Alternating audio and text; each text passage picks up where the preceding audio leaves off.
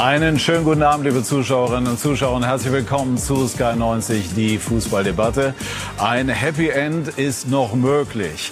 Im Sommer werden sich die Wege von Bayern München und Thomas Tuchel trennen, aber vorher wollen beide Seiten versuchen, diese komplizierte Beziehung noch zu einem erfolgreichen Ende zu bringen.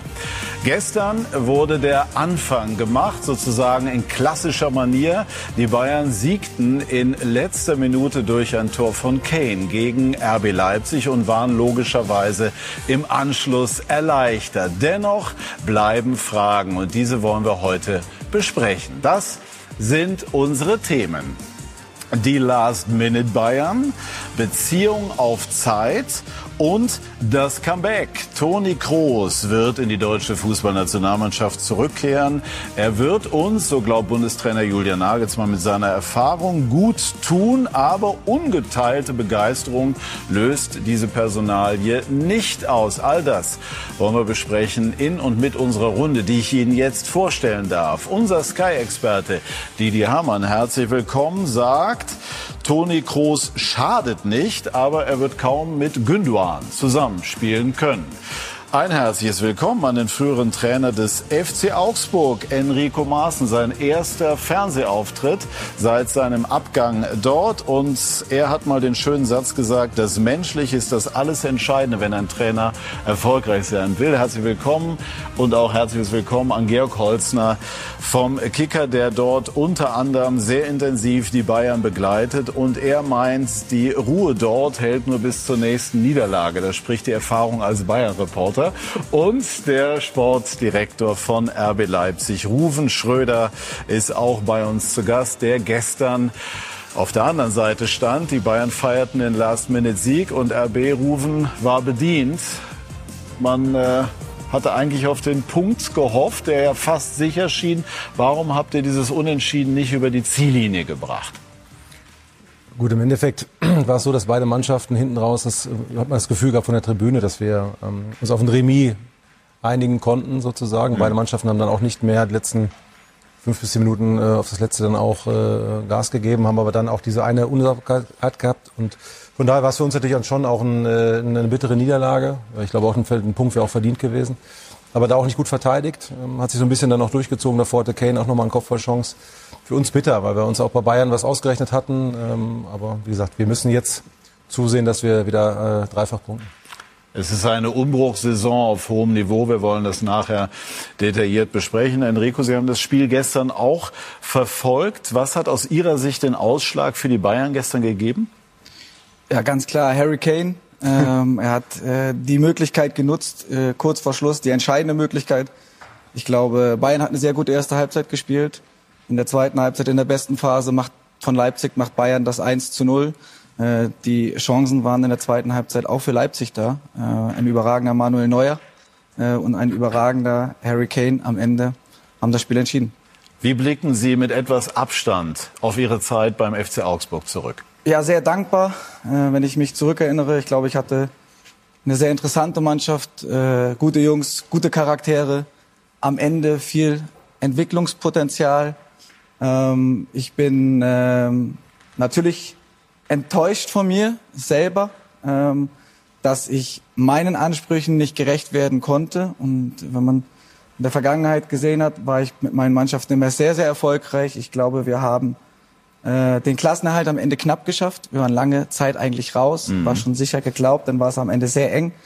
Ähm, wir haben viele Spieler entwickelt, auf ein neues Level gehoben. Wir hatten Highlight-Siege, zweimal gegen Leverkusen, gegen Bayern. Mhm. Aber mir ist es nicht gelungen, äh, Konstanz durch unterschiedliche Gründe in die, in die Ergebnisse zu bekommen. Und das ist neben der Entwicklung von jungen Spielern oder von Spielern allgemein natürlich ja, das, das Hauptaugenmerk. Äh, äh, und äh, ja, von daher bin ich, so wie es dann zu Ende gegangen ist, natürlich nicht zufrieden. Ähm, aber ich habe es gezeigt, dass ich es besser kann und werde es bei der nächsten Station auch wieder zeigen. Enttäuscht von mir ist ein erfreulich selbstkritischer Satz. Äh, was würden Sie denn anders machen? Ja, ich glaube, dass wir, wenn wir jetzt das Beispiel auch auf Augsburg lassen, dass wir zu schnell zu viel verändert haben. Äh, Spielstil, Augsburg war immer bekannt für etwas tiefer verteidigen.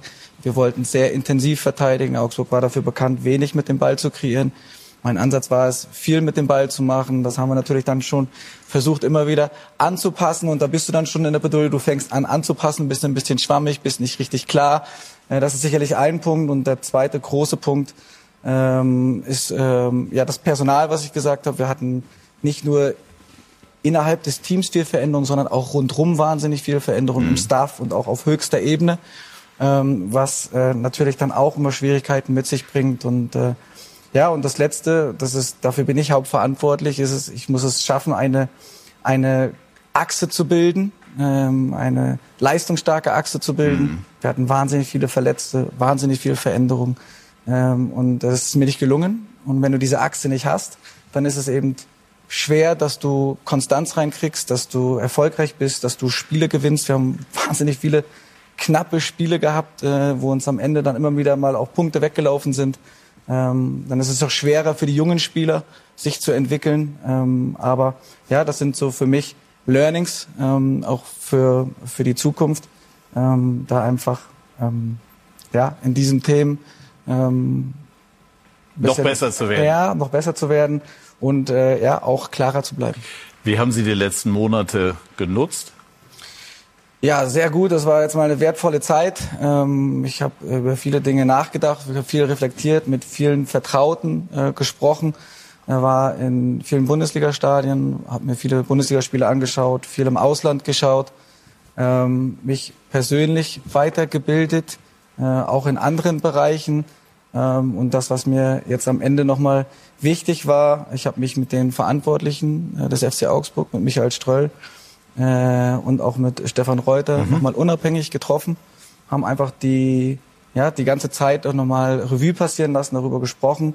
Jetzt alles aufgearbeitet und äh, jetzt äh, blicke ich nach vorne und äh, freue mich auf eine neue Aufgabe.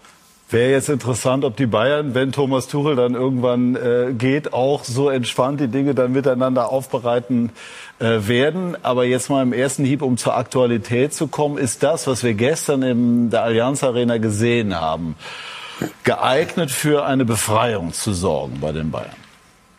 Also ich glaube, dass der, der, der Sieg einfach einmal den Bayern generell unheimlich gut getan hat, jetzt nach dieser sehr enttäuschenden Woche, die hinter dem Verein liegt auch mit dieser Entscheidung natürlich, ähm, ob diese Mannschaft jetzt durch diese Entscheidung komplett befreit wird, das äh, würde, würde ich ein Fragezeichen einfach dahinter setzen, weil ich einfach glaube, dass äh, ja die Probleme tiefer sitzen als jetzt einfach nur äh, die am Trainer festzumachen in diesem Fall. Ähm, nichtsdestotrotz glaube ich, und hat der Thomas Tuchel auch gesagt, oder die hoffen auch die Verantwortlichen, dass es einfach generell für alle Beteiligten irgendwo, dass diese Klarheit zumindest dazu beiträgt, dass man vielleicht ein Stück freier handeln kann, vielleicht ein Stück freier in den Entscheidungen ist, weil man sie nicht mehr äh, vom nächsten Spiel, von der nächsten mhm. Befindlichkeit mhm. abhängig machen muss. Ähm, aber ob das jetzt zur, zur großen Ruhe und zum, zum großen Miteinander für den Rest der Saison taugt, ähm, ja, halte ich jetzt für eher schwierig in diesem Fall, weil die Ruhe hält ja, wie ich meine, eben nur bis zur nächsten Niederlage, weil dann geht das Theater wahrscheinlich wieder von vorne los. Didi, was glaubst du? Sind die Bayern wieder auf Kurs durch diesen Sieg oder reicht das noch nicht? Ja, es war für Selbstvertrauen war es mit Sicherheit wichtig, weil als Spieler fängst du natürlich auch an zu überlegen, wenn du dreimal verlierst äh, bei Bayern München und, und dieses Selbstzweifel sind in München nichts anderes wie in Leipzig oder in Augsburg und ähm, deswegen war das für die Mannschaft mit Sicherheit gut, das Spiel zu gewinnen gegen einen sehr guten Gegner, muss man dazu sagen. Ähm, aber wie es der Gerhard gerade sagt, dass äh, die, die, die Hoffnung, das, was bei den Bayern jetzt passiert, das basiert auf dem Prinzip Hoffnung. Also man hofft, dass es besser wird. Ob es besser wird, ich weiß es nicht. Und sie haben jetzt zwei schwere Spiele in Freiburg und dann gegen Lazio. Und dann, dann wird man sehen, ob, ob die Entscheidung äh, die richtige war. Weil natürlich, ich habe mir diese Woche mal die Champions League-Spiele angeschaut oder über die letzten zwei, drei Wochen. Äh, für mich, bis auf City und Real, gibt es keinen Gegner in dieser äh, Champions League, vor dem die Bayern fürchten, sich fürchten müssen. Das heißt, wenn du City und Real, es wird ja, glaube ich, Viertel- und Halbfinale jetzt ausgelost, solltest du weiterkommen. Wenn du den beiden aus dem Weg gehst, dann glaube ich, dass das Finale eine, eine ernsthafte Möglichkeit oder Chance ist. Natürlich nicht, nicht so, wie sie im Moment spielen. Nur wenn ich mir das Personal anschaue, das sie haben, wenn ich sehe, dass Arsenal da hochgelobt wird, ja, was die in Porto gezeigt haben, ja, was meinst du, wie sie da die Bayern verrissen hätten? Deswegen, sie haben die große Chance und deswegen wird das, das, das Entscheidungsspiel wird sein gegen Lazio. Wenn sie da weiterkommen, dann kann man sagen, okay, ähm, da muss man schauen, wie man dann die Saison zu Ende bringt. Aber das Ausscheiden wäre natürlich fatal, weil Lazio ist eine Mannschaft, die musst du eigentlich aus dem Weg räumen. Aber die entscheidende Einschränkung hast du schon gemacht. Also erstmal müssten sie Lazio überstehen. Aber es ist eine spannende These. Ihr ja. habt ja äh, gegen Real selber erlebt, wie stark ja. sie sind, auch wenn es ein gutes Spiel von eurer Seite war.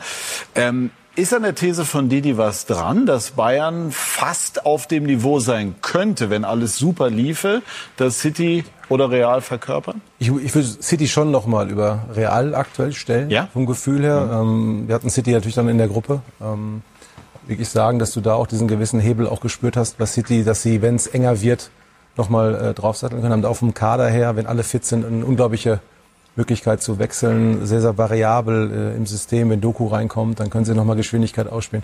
Unheimlich ballsicher. Ich finde den Kader am stärksten. Real hat bei uns gespielt mit einer gewissen Selbstsicherheit, was sie halt haben. Ähm, ähm, das Tor haben wir, glaube ich, äh, von unserer Seite aus hätten wir gerne bekommen, hätten gerne 1 geführt. Haben da ein richtig gutes Spiel gemacht. Das Thema Effektivität haben wir gestern auch wieder gesehen. Da müssen wir aufsatteln. Das ist so ein Thema, was in so engen Spielen einfach den Unterschied machen kann. Ähm, und äh, von, von daher glaube ich jetzt schon, Rückspiel was anderes werden definitiv. Trotzdem sehe ich uns nicht chancenlos. Wir müssen selbstbewusst auftreten wie gestern zweite Halbzeit zu Beginn, nicht wie in der ersten Halbzeit, wo wir schon unsere Schwierigkeiten hatten. Ich sehe City noch stärker als Real aktuell. Ähm, und wenn bei Bayern tatsächlich alle dann fit wären und die richtige Aufstellung gewählt wird, dann glaube ich schon, dass, dass, dass Bayern auch alle Möglichkeiten hat. Äh, dafür können sie auf der Spitze dann auch mithalten. Ja, ich sehe es ähnlich wie, wie, wie Ruven und wie Didi. Also das sind die beiden Top-Favoriten. Ähm, Manchester City äh, sehe ich auch noch mal einen Ticken stärker. Ähm, ich glaube, ähm, ja, dass, dass die Bayern das Entscheidungsspiel jetzt haben gegen, gegen Lazio, wenn sie da weiterkommen. Und gestern war auch nicht unwichtig, dass gestern äh, eigentlich war ja, äh, war ja geplant mit dem, ähm, mit der Entscheidung, dass Ruhr einkehrt. Das hat nicht ganz so gut funktioniert, muss man sagen. Und jetzt haben sie das erste Spiel gewonnen. Das war ein schweres Spiel, das haben sie gewonnen in Bayern-Manier in der letzten Minute oder in der Nachspielzeit. Äh, und jetzt spielst du gegen Lazio und wenn du da weiterkommst, dann, ja, dann kann das auch noch eine gute Saison werden. Natürlich, Meisterschaft, da muss alles zusammenkommen. Acht Punkte das, sind schon ein Brett. Ne? Damit, äh, damit das äh, noch was wird. Aber es ist Bayern München und alles ist möglich. Ähm, von daher lassen wir uns überraschen. Jetzt haben wir schon einiges auch von dem Spiel gehört und auch vom ganzen Ballyhoo drumherum. Und da wollen wir jetzt nochmal die Bilder sprechen lassen. Es war Jürgen Müller gestern auf alle Fälle ein ganz, ganz wichtiger Erfolg für den FC Bayern. Ja, die Bayern wirkten sichtlich befreit. Emotionaler Last-Minute-Sieg gegen Leipzig. Sowas tut gut. Als Bayern-Spieler mit drei Niederlagen in einer Woche keine äh, leichte Zeit gewesen. Dementsprechend sind wir natürlich heute echt froh, dieses Gefühl eines Sieges. Als Befreiungsschlag nach dem Tuchelende wollten es die Spieler allerdings nicht verstanden wissen. Im Gegenteil. Wirft natürlich auch ein äh, schlechtes Bild auf uns alle, auf die Mannschaft, auf die Spieler äh, wenn wir es nicht geschafft haben, äh, mit so einem Top-Trainer ähm, ja, das weiterzuführen. Hat die Mannschaft, wenn ich das zusammenfasse, ein schlechtes Gewissen? Ich glaube, äh, jeder Einzelne muss ein schlechtes Gewissen, Gewissen haben. Dienstag setzten sich die Verantwortlichen mit Tuchel zusammen und verständigten sich auf eine Trennung zum Saisonende. Ich denke nicht, dass ich das einzige Problem bin, aber, aber ich bin natürlich in der, in, der, in der Verantwortung und die übernehme ich. Wenn es da ein Zerwürfnis oder wenn es da ein Verhältnis gäbe, das, das, äh, dann, dann, dann glaube ich, würde heute hier jemand anders sitzen. Was sich dann auf dem Rasen gegen RB abzeichnete, bestätigte Tuchels These. Starker Beginn mit gut umgesetztem Matchplan. Und doch verloren sie in der zweiten Halbzeit trotz Führung wieder etwas den Faden. Im Spiel fehlt diesem Kader etwas. Man hat natürlich äh, auch andere Spieler in äh, dieser Mannschaft als vielleicht früher, wo es äh, so von alleine auch so ein bisschen gegangen ist. Ja, dieses Selbstverständnis und dieses Selbstbewusstsein, jedes Mal dieses Trikot anzuziehen, auf den Platz zu gehen und die Mannschaften halt reihenweise zu schlagen, das hatten wir in dieser Saison nicht. Ich glaube auch nicht, dass es angemessen ist, jetzt dauernd wieder über die Mannschaft zu reden, ob wir nicht genug Qualität haben. Wir haben eine hervorragende Qualität. Ähm, und wir müssen einfach uns auf unsere Qualität und unser Selbstvertrauen berufen. Und Tuchel saß zwar nicht auf einem gepackten Reisekoffer, doch die Distanz zum Rest der Verantwortlichen war auffällig. Er ist gewillt, nun sein Ding durchzuziehen. Und dass die Trennung nicht ganz so einvernehmlich war wie beschrieben, lässt er durchblicken. Wenn Sie gefragt worden wären, wäre für Sie denkbar gewesen, über die Saison hinaus bei Bayern zu bleiben? Es ist so viel Konjunktive drin, da bin ich nicht mehr mitgekommen mit der Frage. Naja gut, aber der Vertrag wäre ja noch ein Jahr länger gegangen. Dann haben Sie es ja selber beantwortet. Klingt nach einem Rauswurf auf Raten. Eine durchaus fragwürdige Lösung, in die der nun neue starke Mann bei Bayern, Max Eberl, nicht eingebunden war. Ich weiß nur, dass das nicht die Frage eines neuen Sportvorstandes ist, ähm, Dinge zu bewerten oder zu beurteilen, wenn er noch nicht da ist. Und das äh, ist auch nicht passiert. Und insofern äh, stellt sich die Frage gar nicht. Sie wirken befreit. Ein Befreiungsschlag war es nicht. Die Probleme sind nach wie vor zu vielschichtig. Aber die Bayern haben ja ganz simpel formuliert einen Harry Kane. Und der hat es gestern auch mal wieder gerichtet mit zwei Treffern.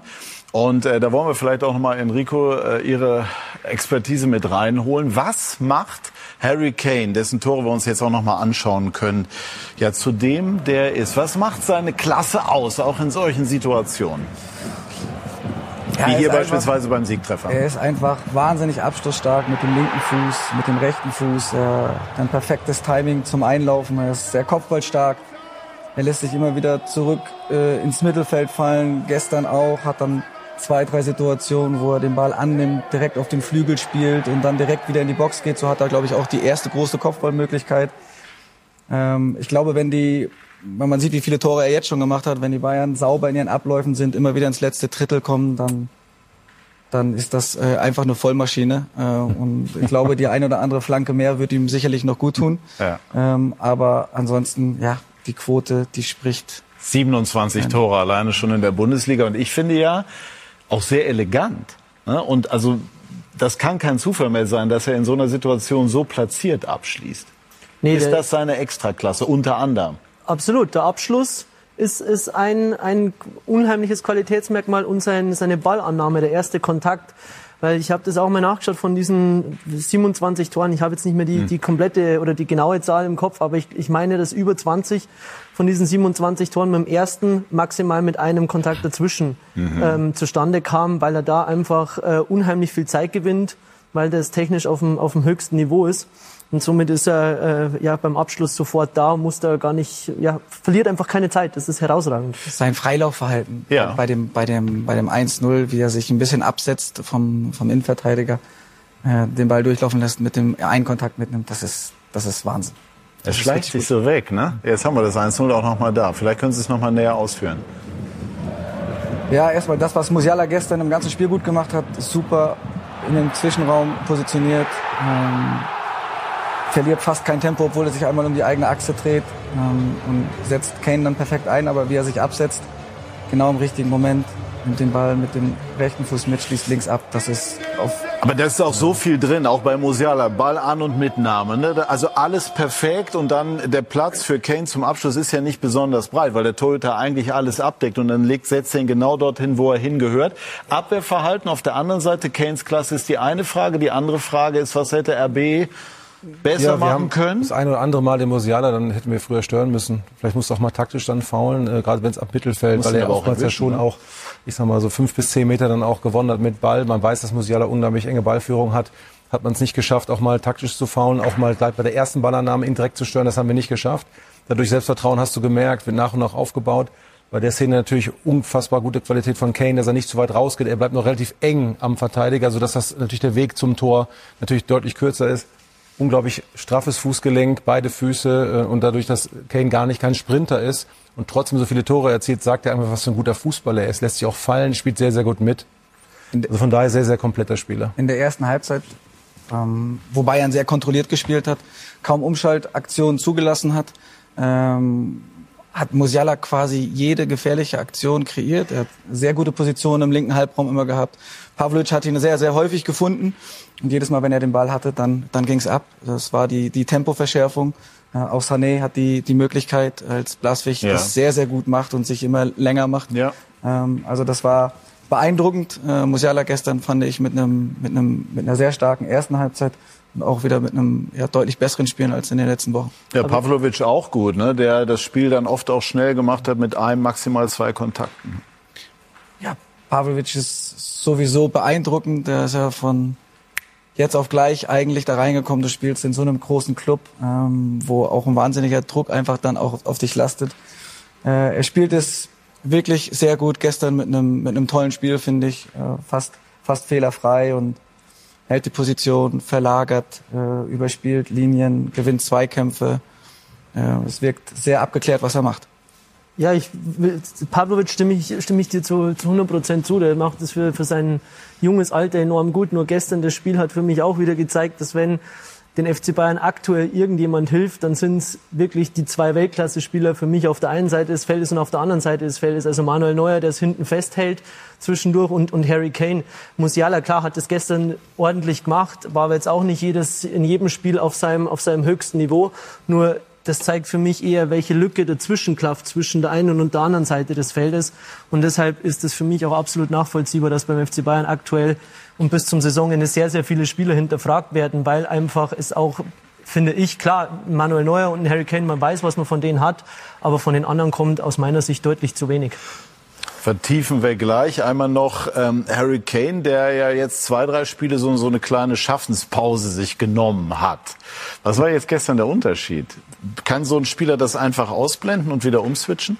Ja, ich glaube, so einer schon. Also der ist es ja gewohnt, der hat sein ganzes Leben nichts anderes gemacht. Im Bochum hat er die Riesenchance, wo er meiner Meinung nach querspielen muss. Ja. Der Ball verspringt, da kann man ihm wahrscheinlich nicht mal, also wenn er schießt, also den Ball drüber schießt, kann man ihm wahrscheinlich gar keinen Vorwurf machen, weil der Ball nochmal aufspringt oder verspringt. Ähm, aber er hat einfach, äh, er wird ja ins Spiel selten eingebunden. Ist ja oft so in den, in den, in, über die ganze Saison, dass er oft mal ins eigene, in die eigene Hälfte kommt, dass er mal einen Ballkontakt hat, dass er, dass er, dass er mal den Ball fühlt. Aber beim ersten oder auch beim zweiten Tor, weil normalerweise, wenn der Ball da rausgeht, sagst du, da musst du irgendwo die Mitte des Tores attackieren. Aber da, da antizipiert er halt, da weiß er, wo der Ball hinkommen kann. Und wenn man sieht, wie hoch der Ball springt, der ist ja unheimlich schwerer Ball zu schießen. Das heißt, der Ball ist ja fast auf Hüfthöhe und dem im falschen Fuß da abzuknicken und den da ins lange Eck zu schießen, das ist einfach extra klasse. Also sein, der, der Abschluss beim ersten Tor, das ist ja der Abschluss, den wir äh, mit seinem rechten Fuß kennen. Und er hat, er hat so eine, eine Genauigkeit und, und, und so viel Tempo in seinen Abschlüssen mit dem Innenspann. Ähm, und das hat er halt wahrscheinlich als, als Junge hat er das hundert- und tausendfach trainiert. Ja, das ist alles, das, sowas kannst du lernen, ja, also den Absch Abschluss. Natürlich nicht diesen Instinkt, wo er hinzulaufen hat, das ist instinktiv, aber hier dieser Abschluss. Ja, also den Ballschießer neben dem Pfosten, den kannst du nicht halten. Und den Abschluss kennen wir meistens mit seinem rechten Fuß. Aber er ist einfach vom Tor ist ein absoluter Killer. Also wenn du ihm diese Chance gibst, von 100 schießt er 99 rein und deswegen hat er so viel Geld gekostet. Straffes Fußgelenk, sehr schön formuliert. Einmal zu RB. Was war in der ersten Halbzeit los? Ich glaube, es ist auch in der Aufarbeitung relativ wichtig, auch für uns, weil wir ganz anders ins Spiel gehen wollten. Ähm, wollten auch die, so ein bisschen diese Unsicherheit auch der Bayern auch ausnutzen. Ich glaube, man hat es gesehen, wenn wir in unser Spiel finden, und das haben wir dann gefunden, dann äh, leider erst zur zweiten Halbzeit, wo wir dann auch die Bälle durchspielen konnten, deutlich mehr Tempo hatten, auch mit Olmo und auch mit, mit Xavi, dann Openda Seschko. Wir haben ja schon auch eine Offensive, die kann Selbstvertrauen ausstrahlen. Ich glaube, das ist so der nächste Schritt jetzt für uns, ne, dass wir da einfach noch mehr Selbstverständnis auch aufbauen, auch gerade in solchen Spielen, dass wir auch gegen Real Madrid auch gezeigt haben, wir können uns Chancen erspielen und selbst wenn wir sie nicht hier machen, wir, wir haben sie und dann der Gegner automatisch auch unter Druck gerät und wir haben die Möglichkeiten, äh, wir haben einen guten Kader, auch dahingehend äh, auch wieder, äh, das ist uns Seschko, der auch jetzt auch wieder getroffen hat, Openda, dass wir einfach auch Jungs haben, die es dann auch ausstrahlen, in solchen Spielen aber auch zeigen müssen und auch wollen und äh, ja, über die erste Halbzeit waren wir nicht begeistert, das ist klar. Das ist auch unser Anspruch, darüber nicht begeistert zu sein und zu sagen, ja, jetzt haben wir bis zum Schluss mitgehalten. Wir wollen diese Spiele gewinnen, wir, sind, wir wollen hungrig sein und von daher ist es vollkommen klar, wir wollen Punkte sammeln und äh, deswegen ärgert uns das. Klar. Ist ja wieder Ansporn, auch da äh, anzuknüpfen und jetzt im, beim schweren Ausspiel in Bochum dann anzuknüpfen. Hätte RB in der Phase, als es 1-1 stand, vielleicht noch einen Tick konsequenter versuchen sollen, das Tor zu erzielen? Die eine oder andere Chance war da? Ich glaube, sie haben sich diese Chancen erarbeitet.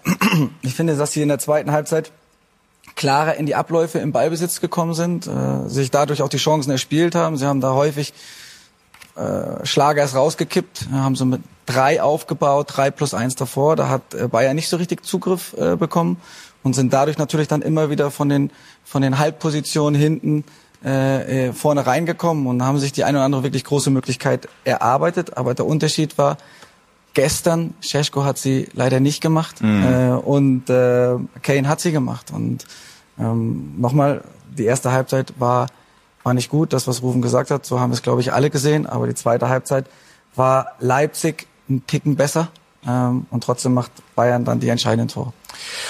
Kann das Konstrukt, das die Bayern jetzt gewählt haben, also zu verkünden, man mache mit Tuchel bis zum Saisonende weiter und danach Schluss, funktionieren? Beziehungsweise wovon hängt das ab? Von den Ergebnissen. ich glaube, das ist, äh, es ist ein, ein sehr generell frag fragiles Gebilde jetzt gerade auch beim FC Bayern. Aber klar, es kann natürlich funktionieren. Also, dass der FC Bayern grundsätzlich Spiele gewinnen kann wieder, das, das hat man jetzt gestern gesehen und, und das ist ja auch nicht auszuschließen. Also raufen sich aber auch Team und Tuchel, soweit es notwendig sein sollte, zusammen. Ja, ich glaube auch nicht, dass, dass Thomas Tuchel und das Team so brutal verworfen ist, wie es vielleicht oft dargestellt wird. Also der hat schon äh, gewisse Spieler hinter sich und auch wenn man gestern Manuel Neuer hört, ich glaube, das war schon sehr, sehr deutlich, ähm, dass der eigentlich den Trainer nochmal mehr oder weniger den Rücken gestärkt hat und, und auch ähm, den Finger vielleicht anderswo in die Wunde gelegt hat, wenn man wenn er die Mannschaft anspricht, wenn er von sich aus sagt, wir hatten andere Spieler in der Vergangenheit, die, die wussten, was es heißt, dieses Trikot Spiel für Spiel überzuziehen. Also das äh, glaube ich, das. Das ließ schon tief blicken, ne? Ja, und ich glaube, da haben die, an die Leute, an die das adressiert war, glaube ich, die haben das schon genau verstanden, was, was Manuel Neuer als Kapitän, der könnte jetzt auch seit gemeint gewesen sein? 2011 eine Sekunde, 2011 in diesem Verein ist und Ja. viele Spieler und Trainer miterlebt hat, äh, der, glaube ich, kann sich schon ein, ein ganz gutes Urteil, glaube ich, bilden in dem Fall. Und die Spieler, die er gemeint hat, äh, ich glaube einfach, dass das, wie ich vorher meinte, zwischen Torwart und Stürmer, dass es einfach zu viele gibt, die, glaube ich, aus meiner Sicht äh, gemessen an den Leistungen weit überbezahlt sind, wo ich sage, dass äh, oder das Gefühl habe, dass die ja teilweise satt wirken, ähm, dass die sich in, dass die München als eine tolle Stadt be, äh, finden oder, oder bezeichnen Begreifen, und ja. sich sich da wohlfühlen in dem Ganzen und sich auch über die Jahre vielleicht eine kleine Wohlfühloase geschaffen haben. Und da weiß ich nicht, ob die hundertprozentige Ernsthaftigkeit und die, die vollkommen professionelle Berufsauffassung von den einzelnen Spielern überhaupt noch da ist. Und das, glaube ich, können Spieler wie Manuel Neuer sehr, sehr wohl einschätzen, weil die ähm, wissen, wie eine Säule aus der Vergangenheit funktioniert hat. Jetzt hat Didi hier bei Sky 90 zu einem Zeitpunkt, als das noch nicht so offensichtlich war wie in den letzten Wochen, Tuchel kritisch gesehen. Die andere Seite ist, das kommt jetzt immer wieder raus, dass es eben nicht nur Tuchel alleine ist. Neuer hat es gestern selber angesprochen, die Mannschaft ist mit dem Boot. Es ist nicht der erste Trainer, der von dieser Mannschaft in gewisser Form verschlissen wird. Der Verein an sich ist in einer gewissen Unruhe. Max Eberl wird aller Voraussicht nach kommen. Nachfolge von Höhn. Es ist irgendwie bisher auch noch nicht zu 100 Prozent zufriedenstellend geregelt und, und, und. Ähm, muss man da auch Tuchel in gewisser Form in Schutz nehmen oder jedenfalls die Verantwortung breiter aufteilen, als es nur an ihm festzumachen? Ja, absolut. Das habe ich ja damals oder vor drei Wochen, wann das war, habe ich das ja auch gesagt, dass er natürlich auch seine Gründe hat. Also erstmal die Führung, die ihn geholt hat, die war im Sommer nicht mehr da. Dann hat man ihn in das Transfergremium gesetzt.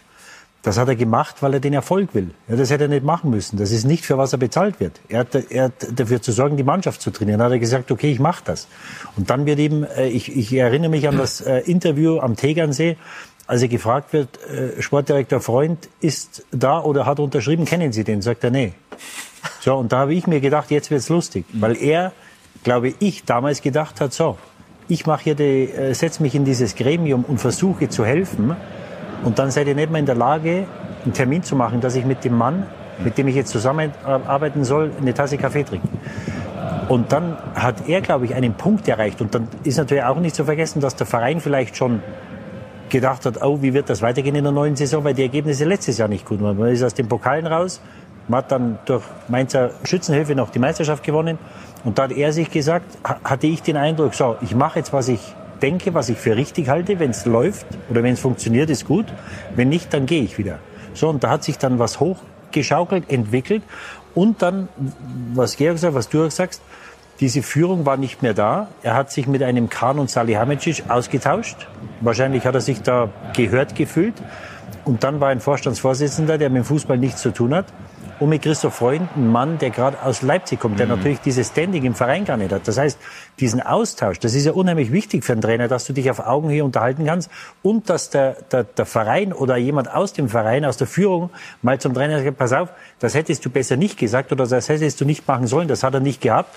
Und deswegen habe ich da natürlich für ihn auch Verständnis. Wir haben das ja jetzt, dieses Thema nicht ganz ohne Grund auch Beziehung auf Zeit genannt, also bis zum Sommer. Ist denn diese Konstruktion, so wie sie jetzt gewählt worden ist, aus deiner Sicht sinnvoll? Ich kenne durchaus Leute, die sagen, entweder hätte man jetzt reagieren müssen oder man hätte einfach den Mund halten sollen und äh, das Ende noch nicht verkünden sollen. Wie bewertest du Ja, das? also ich sehe das unheimlich, ich glaube, dass es unheimlich schwer ist. Also äh, zwei Sachen dazu.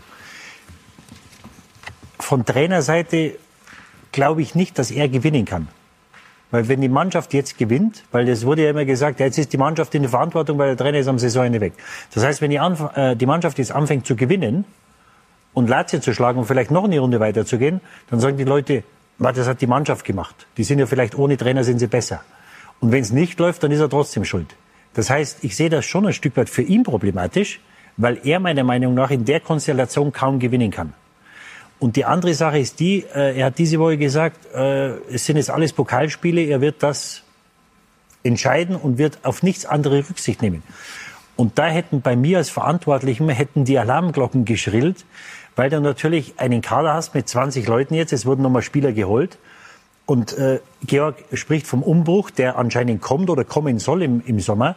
Wenn du diesen Umbruch machen willst, dann wirst du vier, fünf Leute verkaufen müssen. Und vielleicht wollen auch vier, fünf weg. Also ich könnte mir vorstellen, einem Kimmich wird's gut tun, wenn er mal weggeht. Ein Goretzka möglicherweise. Ein Tell wird mit Sicherheit nächstes Jahr im Sommer versuchen wegzukommen, weil er nicht spielt. Dann hast du unter Licht, der keine Rolle geschwört. Das heißt, ein Kimmich hat jetzt rechts gespielt. Wer sagt, dass ein Kimmich, ein Leimer ist jetzt wieder da. Das heißt, es ist nicht gesagt, dass ein Kimmich jetzt von jetzt bis Saisonende spielt. Die Licht ähnlich, obwohl er das eigentlich der konstanteste war in den letzten Wochen. Wenn die Licht spielt, dann wird möglicherweise ein Kim nicht spielen. Ja? Das heißt, du wirst immer dann Spieler haben, die einen hohen Marktwert haben, was ihm jetzt im Moment egal ist, was im Sommer passiert. Und da sehe ich schon eine Gefahr. Jetzt nur angenommen, ein Kimmich, der im Sommer einen Marktwert hatte, da hat es geheißen, City ist vielleicht interessiert, da spricht man von 70, 80 Millionen. Da wirst du wahrscheinlich die Hälfte im Sommer nicht erzielen können, wenn er jetzt bis zum Sommer nicht spielt.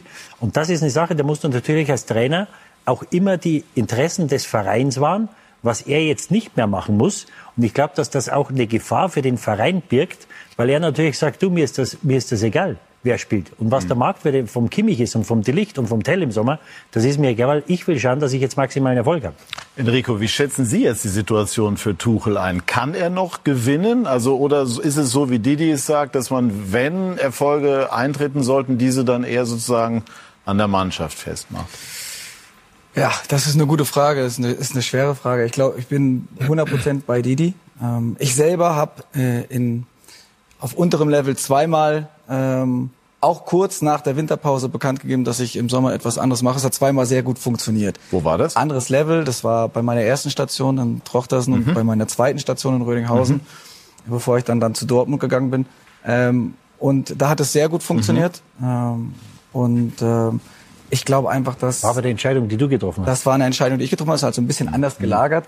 Ich glaube trotzdem, dass äh, Thomas Tuchel so ehrgeizig ist, so intelligent. Äh, er will das Bestmögliche äh, äh, in der Saison noch rausholen und äh, dass auch die die Bayern-Spieler so professionell sind, dass sie am Ende äh, natürlich in der Champions League so weit kommen ähm, ja, wie möglich und äh, auch in der Liga, wenn sich da irgendwo äh, doch nochmal eine Chance äh, eröffnet, ähm, dass sie dann da sein wollen. Also so schätze ich die Lage schon ein. Hätten die Bayern reagiert, wenn eine entsprechende Kurzzeitalternative zur Verfügung stünde? reagiert im Sinne von sofort Ja. Rauswurf. Also ich glaube, es gäbe schon den ein oder anderen Trainer, der für Bayern bereit wäre. Äh, Ich glaube allerdings nicht, dass Hansi Flick, der zumindest mal kurz thematisiert wurde, ähm, dass man, dass die, ich würde sagen, die gegenseitige Überzeugung da war. Ähm, Und ich kann mir auch vorstellen, dass es vielleicht doch wirklich ein gewünschtes Modell jetzt gerade ist, so wie es, wie sie es jetzt äh, gehandelt haben und, und auch kommuniziert haben. Und auf die Problematik, was du gerade meintest mit den Spielern, ist klar. Ich glaube, es wird eine Riesenaufgabe für Max Eberl, wenn er denn durchgewunken wird jetzt am, am Montag in der Hast du Aufsichtsrat. Zweifel? Dass er durchgewinkt wird? Nee. Nee, ich denke, das, das, das ist so gut wie fix. Aber es ist halt dieser finale Klar, ja. Beschluss, der Stempel der letzte. Federstrich, ja, ja. Genau, und von daher ähm, wird der, glaube ich, für Max Eberl, du kennst ihn bestens, glaube ich, wird es unheimlich viele Aufgaben geben. Und vor allem, glaube ich, wird der Verkäufer Max Eberl gefragt sein, nehme ich an weil doch, wie gesagt, einige Spieler ähm, da sind, für die kaum einen Markt haben oder nur einen geringen Markt oder einen, vielleicht nicht den Markt haben, den sie, sie sich alle vorstellen. Ähm, da wird es einen brauchen und dann kommt es natürlich auf die Konstellation an, wie Max Eberl nämlich auch mit äh, Christoph Freund zusammenarbeitet. Ich glaube, diese Aufgabenverteilung ist auch noch nicht ganz klar beim FC Bayern. Also das wird nochmal ja, es wird, wird spannend werden. Ja. Ganz kurz, bevor wir das mit Max Eberl ansprechen. Also Tuchel hat ja äh, gestern im Interview relativ eindeutig durchblicken lassen, dass wenn es nur nach ihm gegangen wäre, er durchaus sich hätte vorstellen können, zu bleiben. Äh, hätte er äh, Lust darauf gehabt, nach deinem Eindruck, einen Umbruch, der jetzt ansteht, mit zu begleiten? Ich sage ja. Ich sage, dass Thomas Tuchel den schon gerne im vergangenen Sommer gehabt hätte. Und ich äh, glaube, dass er sich vielleicht mit ein, zwei, drei Äußerungen nach außen vielleicht auch selbst im Weg stand, dass es nicht so kam wie, wie gewünscht, weil am Ende die Spieler, die er wirklich wollte, äh, sind ja auch nicht gekommen am Ende des Tages, weil Harry Kane hätte der FC Bayern sowieso geholt. Ja. Also das, das war klar, dass die einen, einen Mittelstürmer nach Lewandowski, nach einer Saison ohne Lewandowski, wieder einen hochkarätigen Mittelstürmer holen. Und von daher, ich glaube, dass Thomas Tuchel das ähm, vergangenes Jahr schon gerne gemacht hätte und auch über diesen Sommer hinaus kann ich es mir gut vorstellen, weil ich glaube, dass er sehr ehrgeizig ist in diesem Fall und er unheimlich unzufrieden ist mit dem, was jetzt mit ihm in Verbindung gebracht wird, also ein Misserfolg in Anführungszeichen. Mhm. Und das, glaube ich, nagt sehr an ihm. Und von daher kann ich mir schon vorstellen, dass Thomas Suchen grundsätzlich seinen Vertrag gerne erfüllt hätte, was aber nicht ausschließt, dass er mit dieser Entscheidung jetzt auch okay ist, dass er das auch akzeptiert zumindest. Mhm. Und deshalb, ich würde nicht sagen, das eine äh, schließt das andere aus, das will ich gar nicht sagen, aber am Ende des Tages, ja, kann ich mir schon vorstellen, dass er den Vertrag gerne erfüllt hätte. Rufen Sie kennen, Max Eberl von äh, RB, da gibt es über diese Zeit gibt es durchaus unterschiedliche äh, auch Bewertungen. Hat er die Power, um bei Bayern wirklich erfolgreich durchzustarten? Mache ich mir keine, keine Gedanken, dass er es nicht schafft. Ähm, Max hat auch im letzten Transfersommer haben wir zusammen unheimlich viel in die Waagscheide gelegt. Max war äh, als Kopf sehr fleißig. Wir haben wirklich äh, zusammen auch mit Felix Krüger, mit dem Gesamtverein haben wir alles versucht, den Umbruch, unseren Umbruch auch dementsprechend auch positiv zu gestalten. Ähm, haben sehr, sehr viel Akribie reingelegt, um abzu, abzuwägen, welcher Spieler könnte passen. Und äh, Max ist in der Form äh, einfach einer, der so viel Erfahrung auch hat, der so viel Empathie auch hat, der sehr viel Power hat, der sehr die Leute äh, begeistern kann, mitnehmen kann. Ich glaube, das Wort mitnehmen, vereinen wird ein großes Thema sein. Ähm, auch für ihn äh, wichtig aber erstmal anzukommen, auch Strömungen auch zu erkennen, die, die intern wahrscheinlich äh, beim FC Bayern äh, eine, ja, die, die es einfach gibt. Und von daher ist, glaube ich, aber Max trotzdem der Richtige, der einfach dann auch, äh, auch was ausstrahlen kann, auch eine gewisse Wärme. Es ist natürlich klar, dass es auch nochmal ein anderer Schritt für ihn sein wird äh, als RB Leipzig. Bayern München ist der größte Verein äh, in Deutschland. Äh, auch das Mediale wird dazukommen, äh, die Erwartungshaltung wird groß sein. Auf der anderen Seite sind jetzt viele Dinge vielleicht nicht so gelaufen, die, die für ihn jetzt es auch vielleicht mal leichter macht, äh, zum FC Bayern jetzt auch zu kommen. Ich mache mir gar keine Gedanken zum Thema Max Eber, Christoph Freund. Das wird funktionieren, weil beide eins wollen, sie wollen Erfolg. Und ich glaube, es ist klar, dass die Rangordnung dann auch klar ist, dass der, der Max Eberl als äh, Vorstand Sport und, und der Christoph Freund als Sportdirektor einfach äh, wissen, dass sie sich brauchen, gegenseitig brauchen. Es wird interessant sein, wie das Team sich dann auch zusammenfügt in der, in der Gänze dann auch im Sport, um den FC Bayern wieder äh, ja, zu alter Stärke zu führen. Und das wird trotzdem, also von außen betrachtet, wird es wahrscheinlich auch noch ein bisschen dauern, ähm, dementsprechend sich da aufzustellen. Aber äh, zum, ja, zum Anfang der Frage, Max äh, wird es schaffen, ja. Hatten Sie immer das Gefühl, dass die Bayern im Grunde sein Herzensclub sind?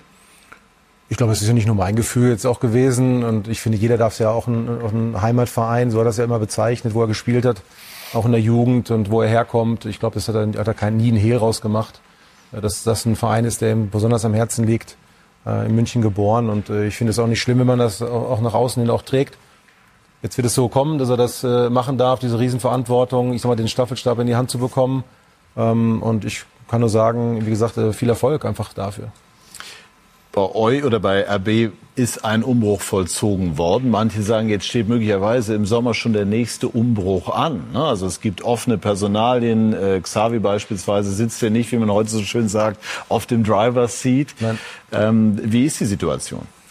Grundsätzlich für den Verein nichts Neues. Ich glaube, das ist äh, klar für uns, dass wir bestmöglich abschließen müssen, diese Saison. Das ist klar, dass wir Champions League, die Quali äh, schaffen müssen, um einfach auch unsere Ziele weiter zu verfolgen. Wir sind natürlich auch ein Verein, der natürlich auch Spieler damit auch lockt, dass sie nach einer gewissen Entwicklung, nach zwei, drei Jahren einfach auch vielleicht den nächsten Schritt auch machen können. Wenn man in Kunku dann äh, sieht zum FC Chelsea, Schoboschlei, äh, Liverpool, Leimer, Bayern und auch ähm, Guardiol äh, zu City, dann ist das irgendwie die Endstufe, was man erreichen kann. Das zeigt aber auch den Neuzugängen, wenn sie zu uns kommen, dass sie ja in einem gewissen Umfeld, äh, wo der mediale Druck nicht ganz so groß ist, zu Top-Bedingungen sich ausbilden können, weiterbilden können, ähm, um, um dann anzugreifen. Und wir haben natürlich einen großen Umbruch gehabt. Wir wünschen uns natürlich auch die direkte Quali, um die Jungs dann auch weiterzubringen. Ähm, Machen Sie sich Sorgen im Moment? Sorgen mache ich mir gar nicht. Nein, ich glaube, die Überzeugung brauchen wir auch. Wir sind von unseren Jungs äh, überzeugt. Also Sie fangen mindestens Dortmund ab. Ja, das ist unser Ziel. Also ich glaube, wir dürfen uns ja nicht verstecken. Ich denke, wir sind Sportler, wir haben genug Spiele vor der Brust. Ja, wir sind konkurrenzfähig, äh, auch auf höchstem Niveau. Und von daher ist es wichtig, sich zu qualifizieren und dann die Schritte zu tun und dann einfach bestmöglich uns aufzustellen. Und wie gesagt, äh, ich glaube, das Spiel gestern, das, das macht uns eigentlich dann noch, noch, noch ja, äh, emotional aggressiver, dass wir die nächsten Spiele gewinnen wollen. Also ein Vorteil äh, sehe ich bei, bei Leipzig auch. Sie haben von den Top 5 alle bis auf Dortmund gespielt und alle anderen Mannschaften oben spielen noch gegeneinander. Also da nehmen sie sich die Punkte auch noch weg. Klar musst du jetzt dann deine Hausaufgaben machen. Zieht Stuttgart Ähm, durch? Ja, ähm, mir hat es sehr gefallen, was, was die Spieler nach dem Spiel gesagt haben. Sehr selbstkritisch, es war arrogant. Ähm, wenn man sieht, wie konstant sie das ganze Jahr spielen, auch immer wieder mit, äh, mit Verletzungssorgen zu kämpfen. Äh, und äh, egal wer reinkommt, sie machen es gut. Und normalerweise hätten sie gestern das Spiel äh, auch gewinnen müssen. Ähm, aber Köln hat sich dann äh, da reingearbeitet und hatte, hat, ein, hat ein Standardtor gemacht. Äh, davon bekommt Stuttgart zu, zu viele. Ähm, aber ähm, ja, ich glaube, Stuttgart bleibt auf Champions League, Champions League Kurs und wird auch die Champions League erreichen. Einmal noch zurück zu den Bayern, auch zu den Aussagen von Manuel Neuer. Schlechtes Gewissen, hat er gesagt. Hast du gesagt? Äh, Hast bestätigt. Ja, ich habe es ihm in gewisser Form in den Mund Ja. gelegt, nachdem er aber vorher sinngemäß in diese Richtung gegangen ist. Ähm, er hat sich aber selbst kritisch geäußert. Darauf können wir uns einigen. Nimmst du mir das in dieser Form ab, beziehungsweise trifft er damit? Also ich habe es ihm abgenommen. Ja. Also er war ja eine, eine, eine gewisse Zeit war er gar nicht dabei. Ja, er hat natürlich die Spiele gesehen, aber war natürlich Klar. nicht vor Ort. Er kennt die Mannschaft in- und aus. Ja, aber ich bin da immer vorsichtig. Was will er denn, was will er denn sagen? Soll er sagen, ja, äh, die Spieler hätten wir, aber der Trainer äh, bringt das nicht hin? Dann, äh, dann bricht ja alles zusammen. Das heißt, es gibt ja nur so viel, was er sagen kann. Und ich glaube schon, dass er da alle mit in die Verantwortung nehmen will. Aber glaubst du nicht, dass das Neuer schon so einer ist mit all seinem Ehrgeiz, den das auch ärgert, wenn der eine oder andere Spieler möglicherweise nicht an die 100 Prozent immer versucht Ja, ranzukommen? äh, aber ihn, äh, äh, das, was mit dem Trainer passiert, ist natürlich eine Folge dessen. Ähm, die Trainer kommen und gehen bei Bayern, das war schon immer so. Ja, und, und deswegen müssen sie, glaube ich, auch irgendwann mal wieder schauen, dass sie einen holen, der mal über zwei, drei, vier, fünf Jahre da ist und vielleicht was aufbaut, auch wenn du mal nicht Meister wirst. Das ist ja nicht das Ende der Welt, wenn die Bayern nicht Meister werden. Und wenn ein Gretzig und ein Pavlovic spielen und die Jungen spielen, dann macht das auch jeder mit. Nur wenn du halt einen Boy äh, für 30 Millionen holst und einen, einen Kim für 65 Millionen und du wirst kein Meister, dann sagen die Leute, was ist denn hier los? Das heißt, du kannst nicht immer nur Trainer holen, die auf der Durchreise sind. Und was mit dem Trainer Kim passiert? nicht 65, oder? Kim war 60. Kim. 65? Kim. Kim. Kim? 50. 50. Ja. Ähm, das heißt, du kannst nicht immer nur holen, äh, Leute, äh, Trainer, die auf der Durchreise sind. Und natürlich, das ist die Folge dann, wenn die Spieler schlecht spielen, dass der Trainer gehen muss. Was ihn mit Sicherheit ärgert, was mit dem Trainer passiert, da hat er keinen Einfluss drauf. Also nur durch seine Leistung natürlich. Was ihn ärgert, ist, dass die Leistung nicht stimmt und dass er acht Punkte dahinter sind. Das nehme ich ihm absolut ab. Da, da, dafür ist er Kapitän, dafür ist er so erfolgreich, dafür ist er nach einer Verletzung, wo alle gesagt haben, der wird nicht mehr kommen, äh, deswegen steht er wieder im Tor. Ähm, auf der anderen Seite kann er natürlich nur so viel sagen. Und ähm, wie gesagt, diese Konstellation, das muss man jetzt die nächsten Wochen abwarten, weil wenn die, die Mannschaft diese Professionalität hat, dann müssen die sich jetzt mal zusammensetzen und sagen, pass mal auf, äh, das, was mit dem Trainer passiert, ist eine Sache. Nur wir müssen schauen, dass wir die Saison gut zu Ende bekommen. Und nochmal das, was ich vorhin gesagt habe, bis auf zwei Mannschaften sehe ich nicht viele bessere. Ja, also ich sehe Paris nicht besser und Arsenal, wie sie alle heißen, Inter Mailand, da können die Bayern mithalten. Nur da sind sie jetzt gefordert, mit dem Trainer das zu machen. Und ob sie das schaffen, ob sie das können, Das werden jetzt die nächsten Wochen oder wahrscheinlich die nächsten zwei Spiele zeigen. Wir werden gleich bei Leverkusen sehen, dort ist Xabi Alonso, das ist der Top-Trainerkandidat äh, bei den Bayern. Einmal noch abschließend zu diesem Part. Wie nehmen Sie eigentlich so diese Interviews von Thomas Tuchel wahr? Es gibt ja welche, die sagen, ähm, da ist er manchmal fast zu ehrlich. Andere, dazu gehöre ich, sagen, äh, ich finde das sehr erfreulich, wenn ein Trainer äh, so tief auch blicken lässt, sind spannende Aussagen. Aber klar, du machst dich damit angreifbar. Wie ist Ihr Blick da drauf? Er hatte gestern natürlich äh, einen spannenden äh, Sparringspartner äh, für, für seine Interviews. Ja, er ist sehr, sehr eloquent. Er weiß genau, äh, wann er was zu sagen hat. Er ist sehr, sehr überlegt, raffiniert. Ähm, ich schätze es auch, wie selbstkritisch er jetzt in dieser Phase ist, äh, wie selbstkritisch er sich in Frankfurt äh, nach dem 1-5 vor die Mannschaft geworfen hat, gesagt, vielleicht habe ich zu viel an Input gegeben. Ähm, oder auch in Bochum, dass er der Mannschaft nichts vorwerfen äh, kann. Ähm, ja, ich finde, er macht's gut und er macht das, das Beste aus der Situation jetzt. Äh, und äh, ich äh, hätte mir gewünscht, dass es, dass es mit Thomas Tuchel weitergeht. Ich halte ihn weiterhin als für einen der besten deutschen Trainer. Ähm, er ist jemand, und da sind wir nochmal bei der, bei der Sache von Entwicklung, äh, der auch Dinge aufbrechen möchte. Mhm. Ähm, und ich glaube, dass er da Gefallen dran gefunden hätte. Aber die Entscheidung ist jetzt gefallen und ähm, ja, ich ähm, wünsche ihm, dass das äh, erfolgreich äh, in dieser Saison zu Ende geht. Das Happy End, das ich äh, eingangs erwähnt habe, weil man fragt sich ja schon, äh, warum Erfolgstrainer Tuchel, Erfolgsclub Bayern München bis hierher noch keine Erfolgsgeschichte geworden ist. Aber das kann ja noch werden. Ne? Didi Hamann traut den Bayern in der Champions League einiges zu. Wir wollen gleich dann auch noch mal über Xabi Alonso sprechen. Äh, vor allem allerdings dann im Zusammenhang mit den Erfolgen von Bayer Leverkusen. Bayer jetzt seit sagenhaften 33 Spielen ungeschlagen. Gleich mehr dazu bei SK90, die Fußballdebatte.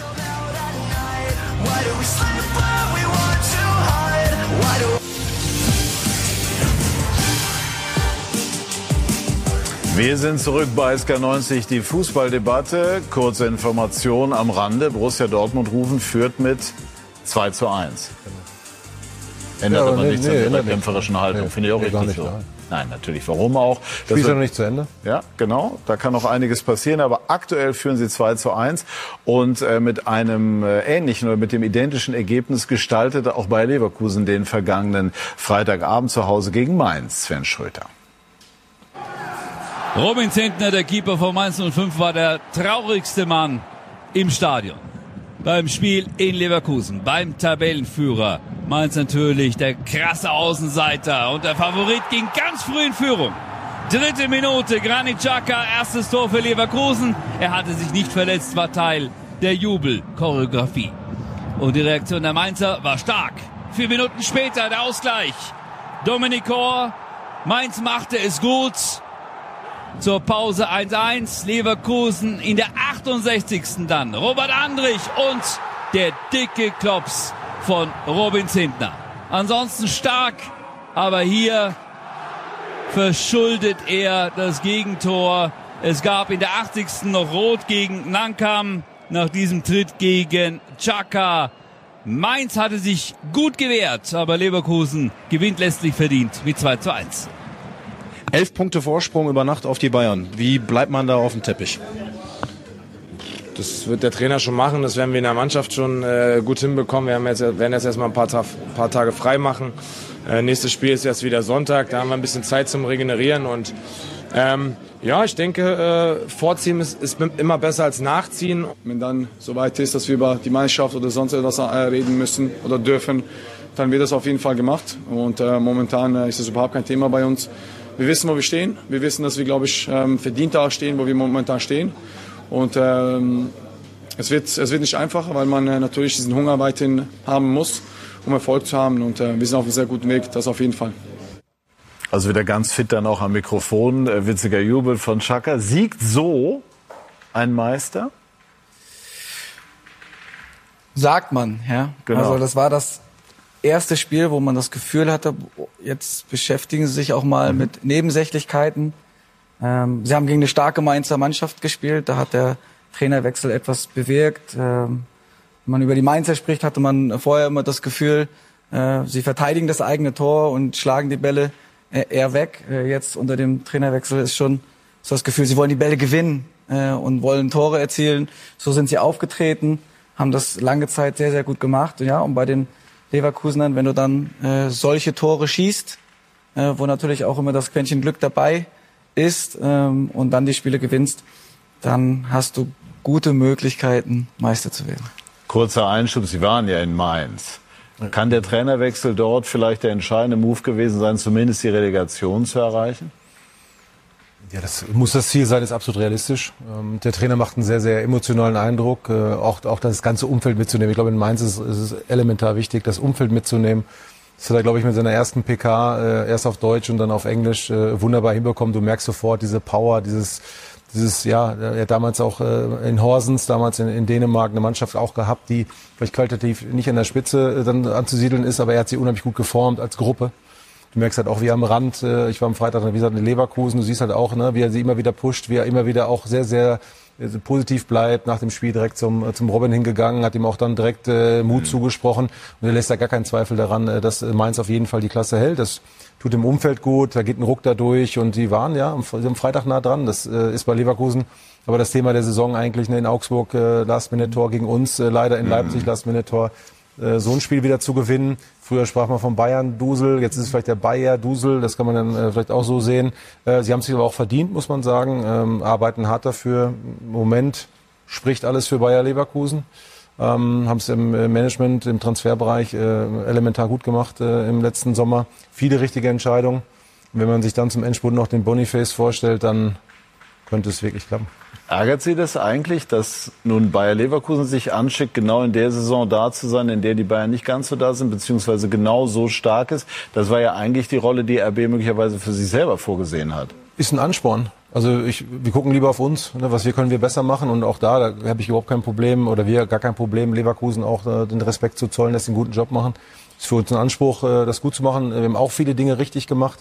Äh, manchmal dauert eine Entwicklung ein bisschen länger. Ähm, und nee, wir haben unsere Ziele und wenn wir das höchste Ziel für uns erst einmal äh, Champions League Quali, ähm, das, ist, das wird eine Heidenarbeit, nein, aber wir, wir zollen äh, Leverkusen Respekt, Ansporn für uns, ähm, da zu sein und äh, wie gesagt, ja, wir werden sehen, was die Saison noch bringt.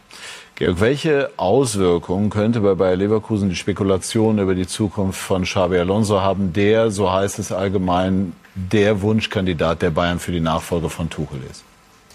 Ja, ich, es ist vielleicht oder es ist ein Thema, das vielleicht in ein, zwei Monaten zum ersten Mal so ein bisschen für Unruhe sorgen könnte an dem Standort Leverkusen, weil, wie gesagt, aktuell glaube ich, ist da äh, die höchste Aufmerksamkeit, ich im übertriebenen Sinne jetzt von der Apothekenrundschau und von irgendwelchen Pharmazeutenmagazinen so ungefähr. Und wenn aber die ganze Welt drauf schaut, nein, das war jetzt überspitzt formuliert, aber wenn jetzt irgendwann mit Alonso ganz Europa drauf guckt, ja. dann ist für, für Leverkusener Verhältnisse vielleicht eine Unruhe da, die sie eigentlich nicht gewohnt sind, weil es ist ja jetzt ist noch alles in einem total positiven Flow, das Ganze. Und so eine Diskussion könnte eventuell mal äh, vielleicht diese, diese total angenehme Ruhe, diesen, diesen Flow vielleicht irgendwann mal ein bisschen, bisschen stören. Und das, wie gesagt, das ist gar nicht despektierlich gemeint, sondern das ist nur einfach von der Aufmerksamkeit her in Leverkusen deutlich ruhiger als es in München der Fall ist und, und auch für den Trainer ruhiger zu arbeiten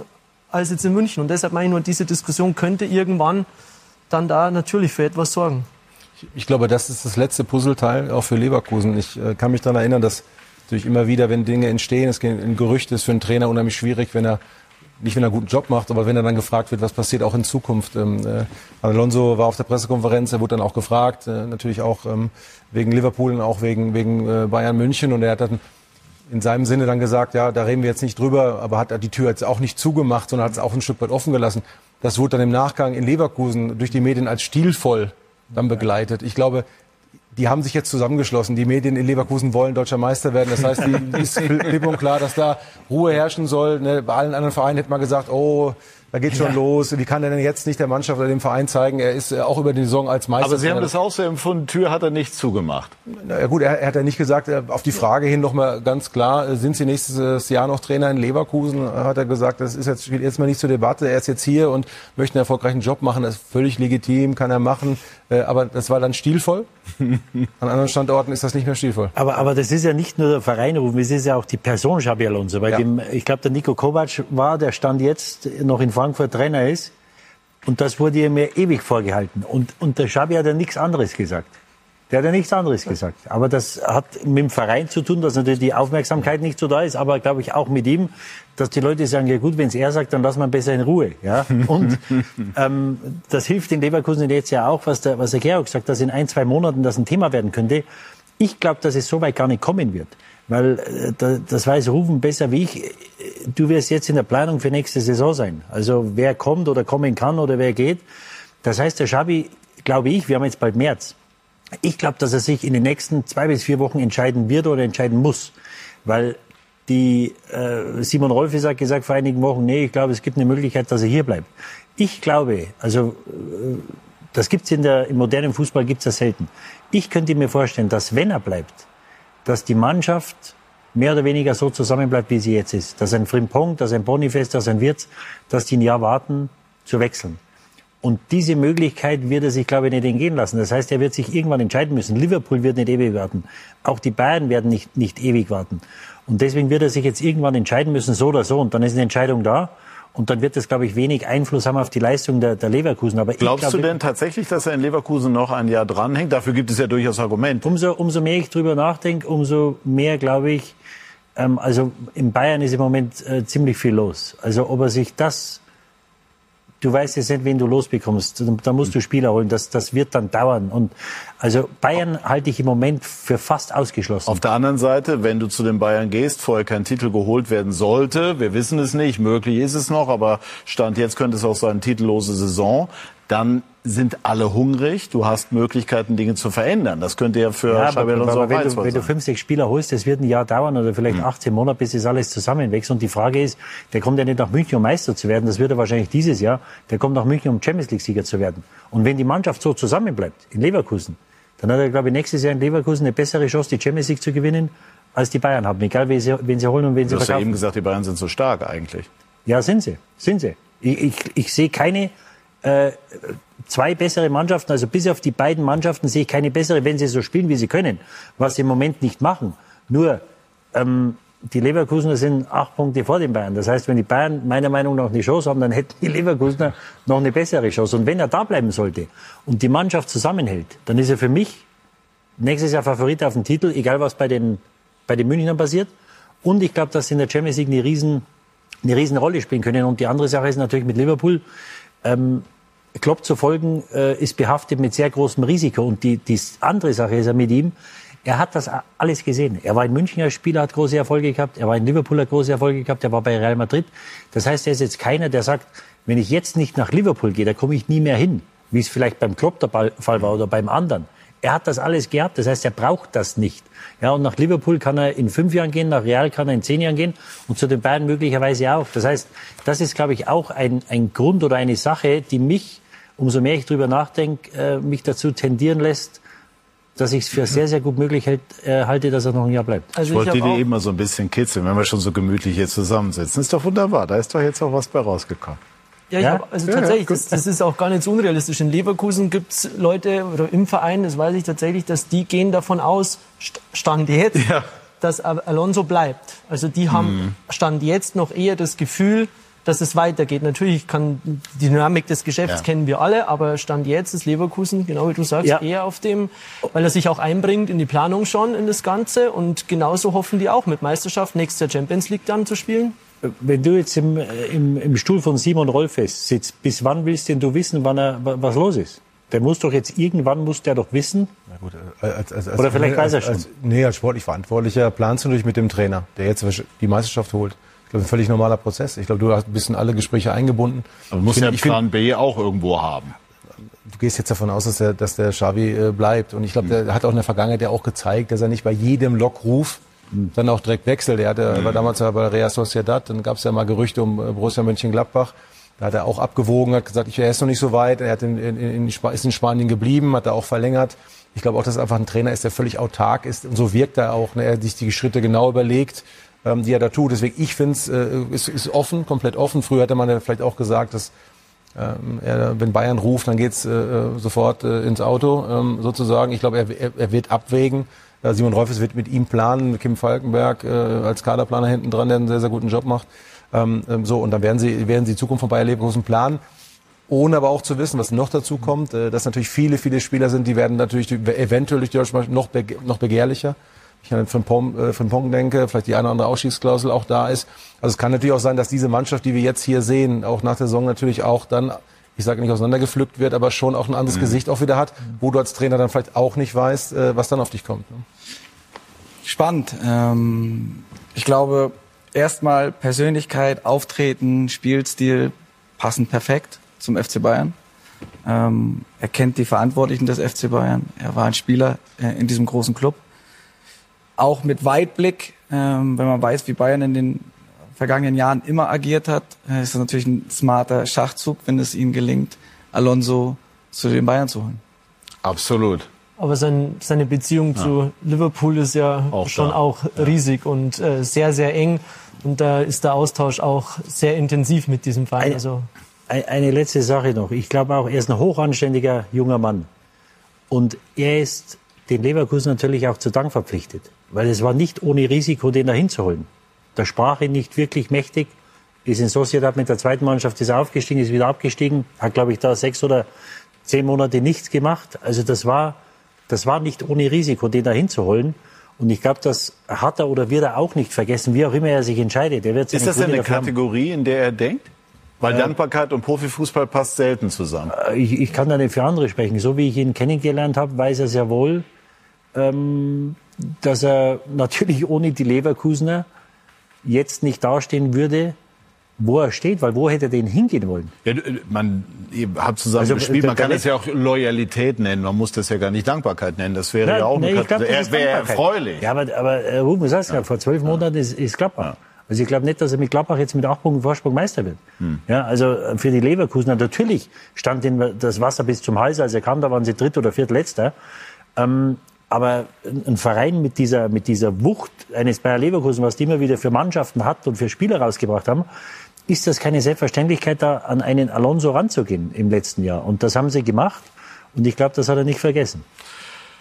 Wir sprechen gleich, nachdem wir jetzt diese Trainerpersonal jetzt zumindest diskutiert haben, aber noch nicht lösen konnten, aber interessante Einblicke bekommen haben über etwas, was feststeht, nämlich das Comeback von Toni Kroos bei der deutschen Fußballnationalmannschaft. Macht das Sinn oder nicht? Gleich werden wir das debattieren bei Sky 90, die Fußballdebatte.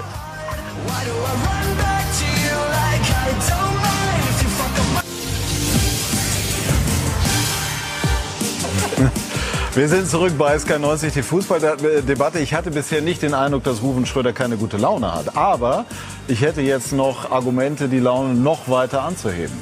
Dortmund liegt zurück. 2 zu 3. Ja, aber genau wie eben auch. Sachlich bleiben. Das Spiel ist noch nicht zu Ende. Okay, also es sind noch, ich würde jetzt mal über den Daumen sagen. Viertelstunde. Viertelstunde. Mhm. Ne? Tennisbälle werden erfreulicherweise nicht mehr geworfen, an diesem Wochenende jedenfalls. Also dann Viertelstunde, 16, 17, 18 Minuten, sowas in der Art. Äh, Borussia Dortmund äh, hinten. Das äh, könnte insgesamt sehr, sehr spannend werden im Kampf um die Champions League Plätze. Und spannend ist auch das, was sich beim Deutschen Fußballbund tut, Schrägstrich bei der Deutschen Fußballnationalmannschaft. Toni Kroos wird äh, zurückkehren. Es gab und gibt ein bemerkenswertes Interview von äh, Julian Nagelsmann im Spiegel, wo er diese ähm, Personal ja auch nochmal erläutert. Und ähm, dort hat Julian Nagelsmann also in diesem Spiegel-Interview unter anderem gesagt, er wird als Verbindungsspieler perfekt in unser Team passen. Er wird uns gut tun mit seiner Erfahrung und mit seiner Routine. Ist das ein sinnvoller Schachzug? Wir reden immerhin von Toni Kroos mit Real vierfacher Champions League Sieger. Äh, seit fast zehn Jahren, nämlich seit 2014 dort, immer Stammspieler. Also es gibt ja durchaus Argumente, das so zu machen. Dagegen spricht, dass mit der Nationalmannschaft bei den Turnieren davor nicht immer alles optimal gelaufen ist. grundsätzlich sage ich mir immer, aufgewärmte Suppe schmeckt nicht. Ähm, aber in, ja, in diesem Fall, Toni Kroos hat wahnsinnig viel Erfahrung äh, auf höchstem Level, ähm, hat Turniere gespielt und ich glaube, dass er spielt immer noch eine, eine tragende Rolle bei Real Madrid. Und wir haben gerade gesagt, Real Madrid und Manchester City sind die zwei absoluten Top-Favoriten auf die Champions League. Ähm, er spielt ähm, total planbar für einen Trainer. Du weißt, was du von ihm, von ihm bekommst. Er ist ein Stratege, er macht kaum Fehler äh, in Ballbesitz und äh, Julian wird sich seine Gedanken gemacht haben und äh, wird einen Plan mit ihm haben. Gerade dann, wenn Kimmich wahrscheinlich auch rechts geplant äh, wird, ähm, glaube ich, dass er uns sehr gut tun kann. Und äh, nochmal die Erfahrung auch für ihn als junger Trainer ähm, und äh, ja, grundsätzlich mit seiner Erfahrung in dem Team kann, kann er helfen. Nagelsmann hat äh, gesagt, egal, jetzt unabhängig von der Personalie Kimmich hätte, äh, unabhängig von der Personalie Groß hätte Kimmich sowieso rechts gespielt. Das war nochmal so ganz bemerkenswert. Also äh, sinnvoll mit Groß und wenn ja, was bedeutet das für die Chemie in dieser Mannschaft? Ja, also dass man Toni Kroos oder dass Toni Kroos wieder für die Nationalmannschaft spielt, ist, ist absolut legitim und er ist mit Sicherheit ein, ein, herausragender Spieler, das, das steht außer Frage. Nur ich glaube nicht, dass die Nationalmannschaft das größte Problem im Mittelfeldzentrum hat. Und ich äh, weiß jetzt nicht, ob Toni Kroos unsere oder von, von, Deutschland die, die Defensivschwäche beheben wird und ich weiß auch nicht, ob er die Tore schießen wird, die, die Deutschland nicht mehr geschossen hat, ohne, ohne wirklich Mittelstürmer oder herausragende Mittelstürmer. Und von daher ähm, den, den Heiland in der, in der Sache sehe ich da noch nicht, aber dass er natürlich zurückkehren kann und dass er ein, herausragender Fußballer ist, das steht außer Frage. Ja, positiv auf jeden Fall. Toni Groß äh, steht für Erfolg. Ähm, ist ein, ist ein Regisseur. Äh, wir haben es gesehen in unserem Spiel, äh, auch in Leipzig. Er braucht natürlich um sich rum laufstarke Spieler. Das ist elementar wichtig. Er hat eine zentralen Rolle gespielt. Kamavinga mhm. hat ihn unterstützt. Also er braucht schon auch einen, äh, auch Spieler, die die Meter machen auch. Er hat ein unglaublich gutes Auge, ein gutes Gefühl. Ähm, ähm, ähm braucht aber auch eine ballbesitzende Mannschaft äh, sozusagen. Ist ja klar, dass er auch jetzt kein Abräumer ist. ist er kann das Tempo verschleppen. Er macht, macht keinen Fehler. Enrico hat den perfekt beschrieben die Zusammensetzung wird zeigen. Äh, gibt natürlich auch da bei allem äh, Lob, was dann zurückkommt.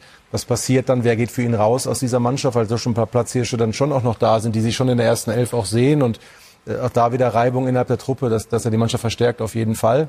Ich bin gespannt auf die Zusammensetzung, auf System ähm, und äh, von daher. Es wird ja, ja ohne einen äh, reinen Sechser daneben nicht gehen. Also ein Andrich beispielsweise oder auch Groß sind ja vermutlich unabdingbar. Und das würde ja bedeuten, dass ein Platz zum Beispiel auch für Goretzka mutmaßlich wegfiele oder für Gündogan.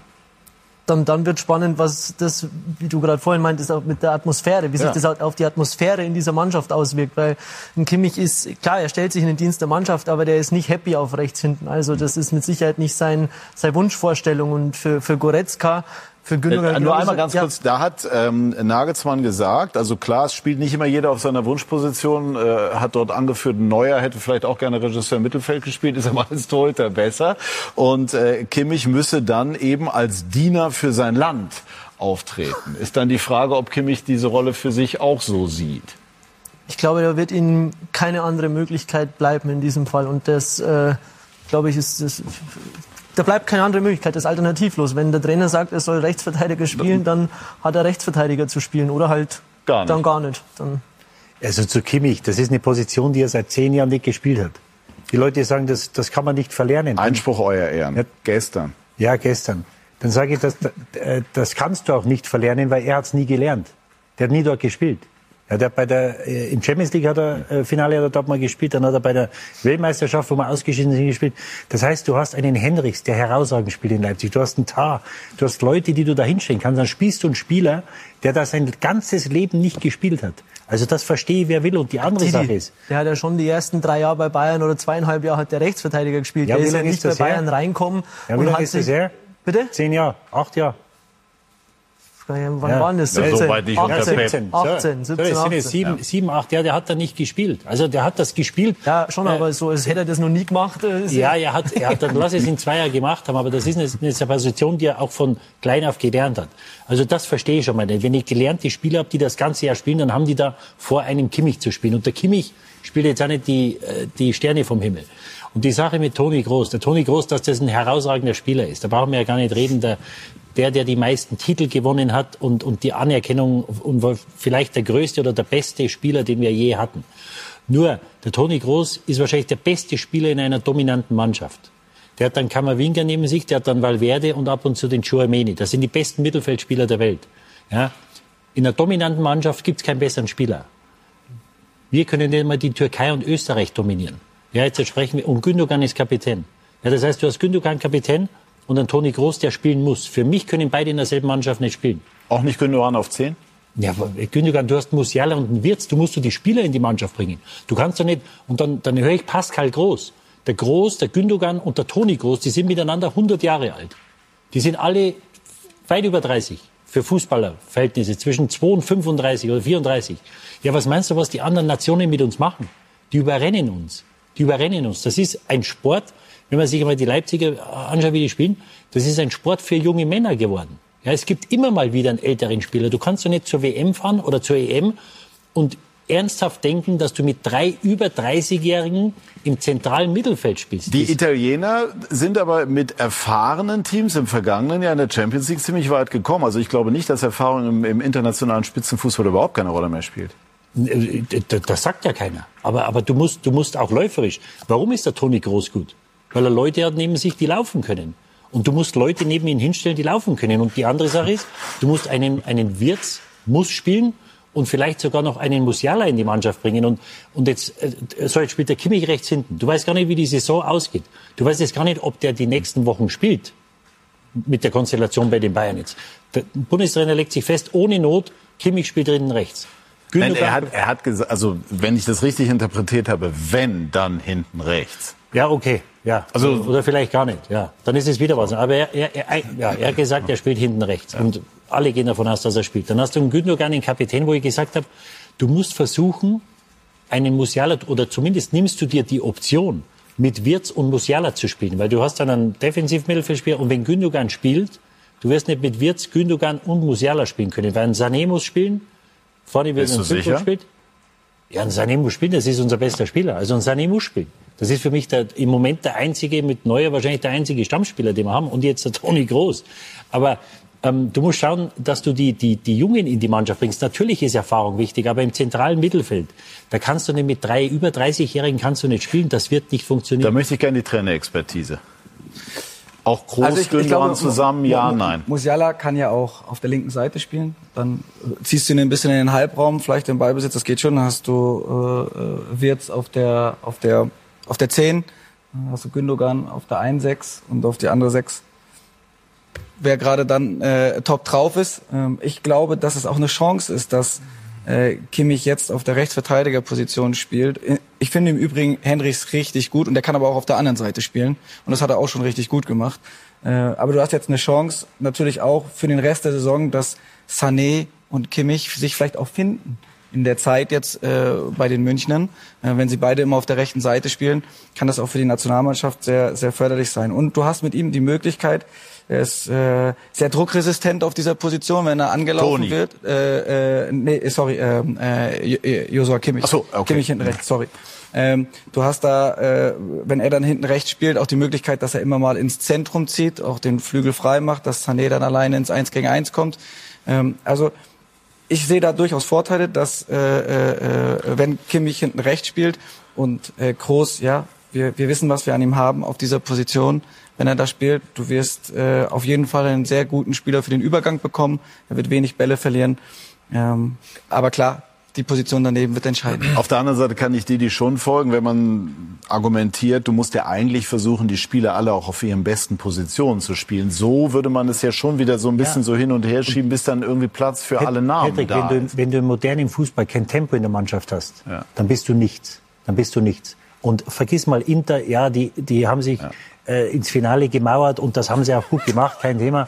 Aber wenn du im, im modernen Fußball, wenn du kein Tempo in der Mannschaft hast, ja, und gerade in der Zentrale, da kannst du nicht mit drei 30-Jährigen spielen oder, oder 33-Jährigen. Und du kannst dann nicht mit zwei spielen. Und ein Gündogan, das war der beste Spieler für Manchester City, ähnlich wie, wie, ähm, wie Toni Groß bei Real. Das war wahrscheinlich der Spieler bei Manchester City, der war auch Kapitän. Das hätte kein anderer so machen können. Nur, wir haben nicht diese Dominanz in dieser Mannschaft. Wir, wir können nicht einmal die Österreicher und die Türken dominieren. Wen sollen wir denn dominieren? Das heißt, was willst du mit den Spielern? Ja, aber vielleicht würde das ja mit Groß klappen. Man kann ja auch sagen, du musst im Zentrum dominieren, um dann das Tempo über die Außen zu haben. Ja, das dann, ist ja dann auch hast eine den Kimmich schon mal. Hast den Kimmich War schon mal, so schlecht, oder? Hast den Kimmich, Argument? hast den War Kimmich gut. schon mal rechts hinten. Ja, Der Kimmich hat das Tempo auch nicht. Das heißt, du kannst den, den Hummels kannst du zu Hause lassen. Weil der Hummels und der Kimmich nicht auf der Seite spielen können. Ja, das heißt, du, du schließt schon so viele Sachen aus dorthin zu fahren, was du gar nicht machen musst. Wart doch erst mal ab, was jetzt passiert bis Saisonende. Dann schaust du, wer ein Kapitän macht oder gibt die Binde dem Neuer. Dann hast du erst mal Ruhe jetzt. Ja, warum muss ich denn vor drei Monaten sagen, der Gündogan bleibt Kapitän?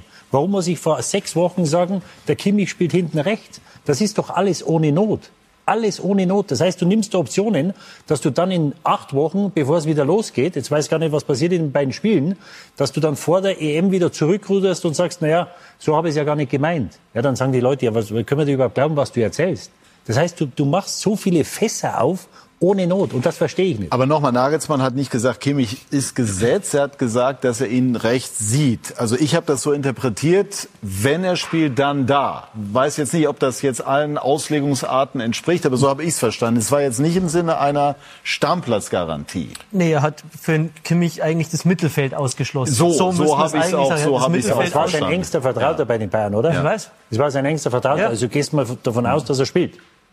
Im Normalfall, ja, ich sage ja nur, aber das Mittelfeld hat er für ihn eigentlich ausgeschlossen. Da holt er jetzt lieber Toni Groß zurück. Um den er möglicherweise jetzt die Mannschaft baut. Weil wenn du Groß Ja, zurückholst, den musst kannst du ihn nicht ja eigentlich zu einem. Absolutzentrum. Du kannst ja nicht sagen, ich hole Groß zurück, Ja. aber mal gucken, ob er spielt. Weil Der er ist Gaudi gesetzt, ist, glaube ich. Gut, im, Ja, mit Sicherheit.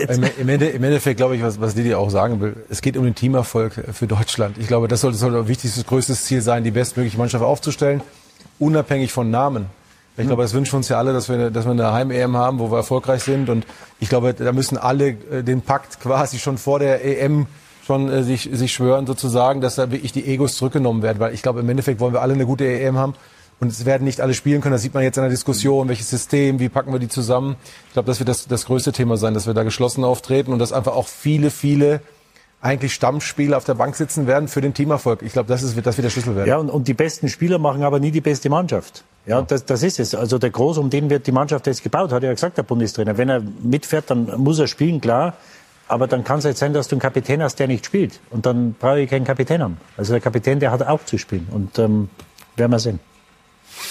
Der Bundestrainer hat äh, auch noch was anderes Spannendes in dem Spiegel-Interview gesagt. Und zwar, wir müssen unser Statusdenken abstellen. Also im Sinne von Erfolg ist nicht mehr so selbstverständlich, wie wir das im deutschen Fußball lange Zeit äh, gedacht haben. Wir müssen endlich wieder anfangen, Fußball zu arbeiten. Ist da was dran, Enrico?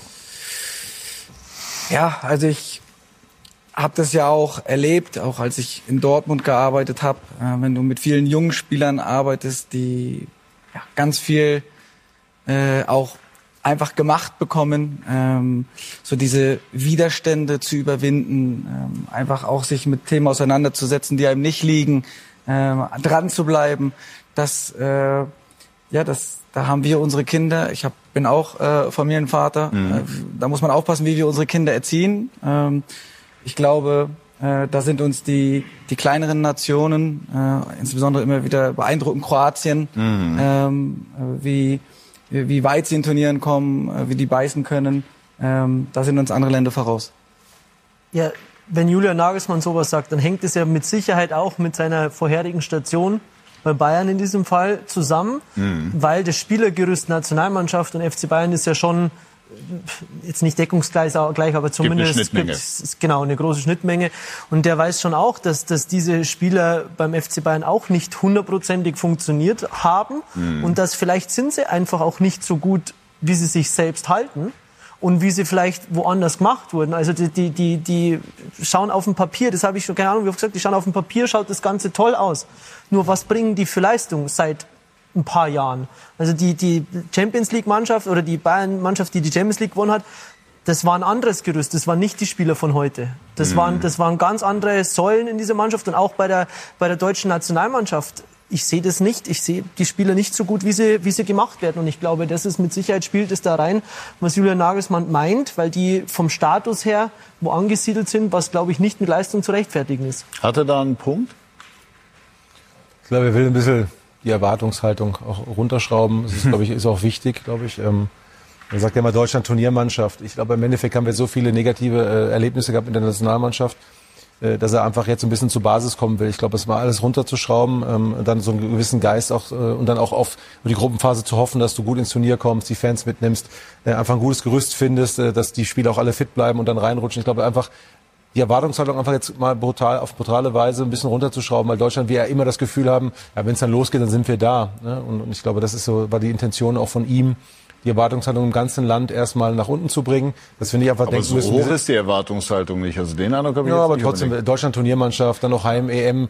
Äh, Ja, es müsste doch eigentlich beflügeln. Ja, gut. Wie gesagt, er hat, er hat den Schritt gewählt. Ich, ich finde ihn jetzt nicht ganz unclever, muss ich dazu Mhm. sagen. Ähm, für sich wahrscheinlich auch, um in so eine Situation zu kommen. Und ähm. Abschließend, Didi, werden wir Überraschungen, das hat er auch gesagt, äh, in größerem Maße erleben? Also wird der ein oder andere, den man möglicherweise für gesetzt hält, sich gar nicht im Kader wiederfinden? Ich weiß es nicht. Also wenn er groß mitfährt, wird einer zu Hause bleiben müssen. Ich weiß es nicht. Also äh, du kannst jetzt nicht auf einmal da äh, zehn neue holen. Also du, du hast einen Pool von 30, 35 Spielern. Da werden sich dann, es sind glaube ich 23 nur, das letzte Mal waren 25. Da werden sich die 23 zusammensetzen und ähm, aber mit dem Statement, wenn ich da noch was sagen darf, da bin ich hundertprozentig bei ihm. Da müssen wir wieder hinkommen, die deutschen Tugenden. Jogi Löw hat sich ja gemeldet, hat gesagt, ja, wir müssen mehr in Taktik und so. Wir werden diese, diese Spielfreude oder den Spielwitz der Südamerikaner oder der Spanier, den werden wir nie haben. Ja? Und deswegen sind wir nicht viermal Weltmeister geworden. Das war genau das, was der Bundestrainer angesprochen hat. Da bin ich hundertprozentig bei ihm. Das ist doch mal eine Erkenntnis dieser Sendung. Didi Hamann ist einer Meinung mit Julian 100%. Nagelsmann und zwar zu 100 Prozent. Und jetzt geben wir zu 100 Prozent rüber äh, zu den XXL Highlights. Und wir haben eben in der Sendung äh, gehört, letzter Stand. Leo, 3-2 Führung für Hoffenheim So in sieht's Dortmund. aus. Äh, Rufen hat ja gesagt, ich hätte gerne eine Steilvorlage, wir wollen noch Vierter werden. Insofern, äh, die gäb's jetzt, äh, stand jetzt äh, von den Hoffenheimern. Und Mirko, es ist schon ein wildes Spiel und aus Dortmunder Sicht maximal bitter. Eben, Das zu, muss- eben zustande kommen. Da, das muss man schon mal sagen. Ja, das sind natürlich zwei wunderschöne Konter auch. Ne? Maximilian Bayer kennen wir ja, sein Tempo, seine Geschwindigkeit, auch ein Thema für die Nationalmannschaft. Ne? Didi, können wir auch nochmal ansprechen. Übrigens, Didi ist sehr wohlwollend Mein- heute, nickt mein schon wieder. Ja, ja. Also, Kein Füllkrug, bei mir spielt der Bayer. Siehst du? Komm doch zu mir hier. 100% Ja. Didi machen wir einfach heute mal. Ja, ist doch super, oder? Das ist fast ein Stück weit zu viel Harmonie. Insofern, Patrick, könntest du bitte wieder übernehmen. Gut, wie, wie lang ist jetzt noch? Also Sie sind in der Nachspielzeit. Nachspielzeit, okay. Also das wäre für Borussia, wäre für Borussia Dortmund definitiv eine ganz bittere Niederlage. Für RB Leipzig äh, wäre das. Und jetzt gibt es den Abpfiff. Also Niederlage Borussia Dortmund. Kurze Einordnung von dir, Rufen. Wir gucken. Wir haben alle aus. Möglichkeiten. Alle Möglichkeiten zeigt uns das wieder, dass wir aber auch jedes Spiel, wie auch jetzt hätte wahrscheinlich jeder gedacht, dass Dortmund Hoffenheim schlägt und auf vier Punkte uns distanziert. Jetzt sieht man wieder, die Hoffenheimer, die eine schlechtere Phase hatten in der Bundesliga, da musst du jedes Spiel von Anfang bis Ende bestreiten und, und äh, wirklich, und das heißt für uns auch in Bochum wirklich äh, die Bo heimstarken Bochumer, dass wir sie bezwingen und es wird für uns genauso ein hartes Stück Arbeit. Bochum kennen Sie sehr, sehr gut, noch aus der eigenen Vergangenheit. Also das war eine sehr abwechslungsreiche Runde. Was tut sich, ganz kurz? Sehen wir Sie bald in der Bundesliga? Ich hoffe. Ja. Ähm, nein, ich ähm, bin offen jetzt ähm, und äh, freue mich auf das, was kommt. Sehr schön. Batterie ist voll, hat er vorhin gesagt. Bitte? Die Batterie ist wieder voll. Batterie ist voll, den Eindruck hat er auch gemacht. Ne? Also vielen herzlichen Dank. Vielen herzlichen Dank Ihnen, liebe Zuschauerinnen und Zuschauer, für Ihr Interesse bis hierher und gleich übernehmen Leo und Mirko mit den XXL Highlights Dortmund gegen Hoffenheim. Viel Spaß dabei, schönen Sonntagabend noch. Tschüss und auf Wiedersehen. Why do I run